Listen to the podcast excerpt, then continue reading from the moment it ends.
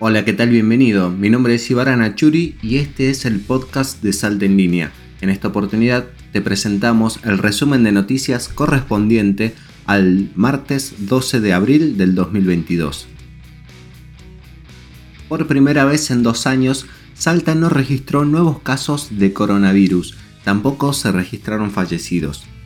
Por su parte, Salud indicó que todavía quedan 45 pacientes internados en unidades de terapia intensiva y 16 pacientes con asistencia respiratoria mecánica. Salta necesita apoyo de Nación para implementar las jornadas escolares extendidas.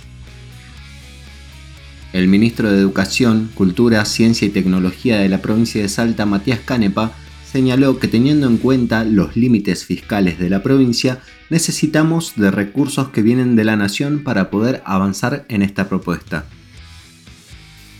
Juan Manuel Urtubey señaló que el Frente de Todos está terminado por el fracaso de la gestión. El ex mandatario provincial señaló que la Argentina está en un círculo vicioso y tiene que salir.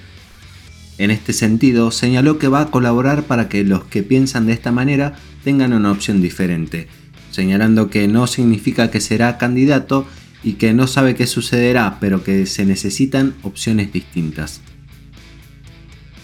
Sáenz anunció que en el segundo semestre se licitarán las obras del aeropuerto Martín Miguel de Güemes, con una inversión aproximada de 2.600 millones, se prevé renovar y ampliar la terminal de pasajeros, incorporar tecnología y una cuarta pasarela telescópica, entre otras intervenciones.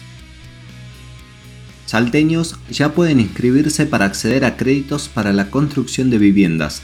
El gobierno nacional reabrió esta línea que posibilita el acceso a una casa de hasta 60 metros cuadrados que se asiente en lote propio. Los interesados a acceder a esta línea de crédito deben completar el formulario que se encuentra en www.argentina.gov.ar barra Habitat. Martín Guzmán confirmó que la inflación de marzo superará el 6%.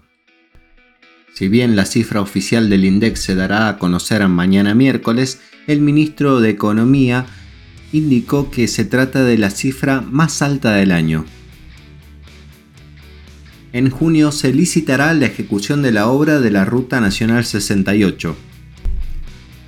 La obra que mejorará la conectividad vial en el área metropolitana contempla la construcción de cuatro carriles entre el inicio en la autopista de la Circunvalación Oeste y la Ruta Provincial 24, pasando por el carril hasta proximidades del río de Chicuana. Ya son nueve los policías imputados en la causa de la financiera ilegal. Hasta el momento, son 21 los implicados en la causa de la financiera ilegal. 15 se encuentran detenidos, siendo 9 de ellos miembros de la policía de la provincia, dos comisarios, dos oficiales principales, un cabo y cuatro suboficiales. Dos personas, un hombre y una mujer, permanecen prófugos. Este fue el resumen de noticias correspondiente al martes 12 de abril del 2022.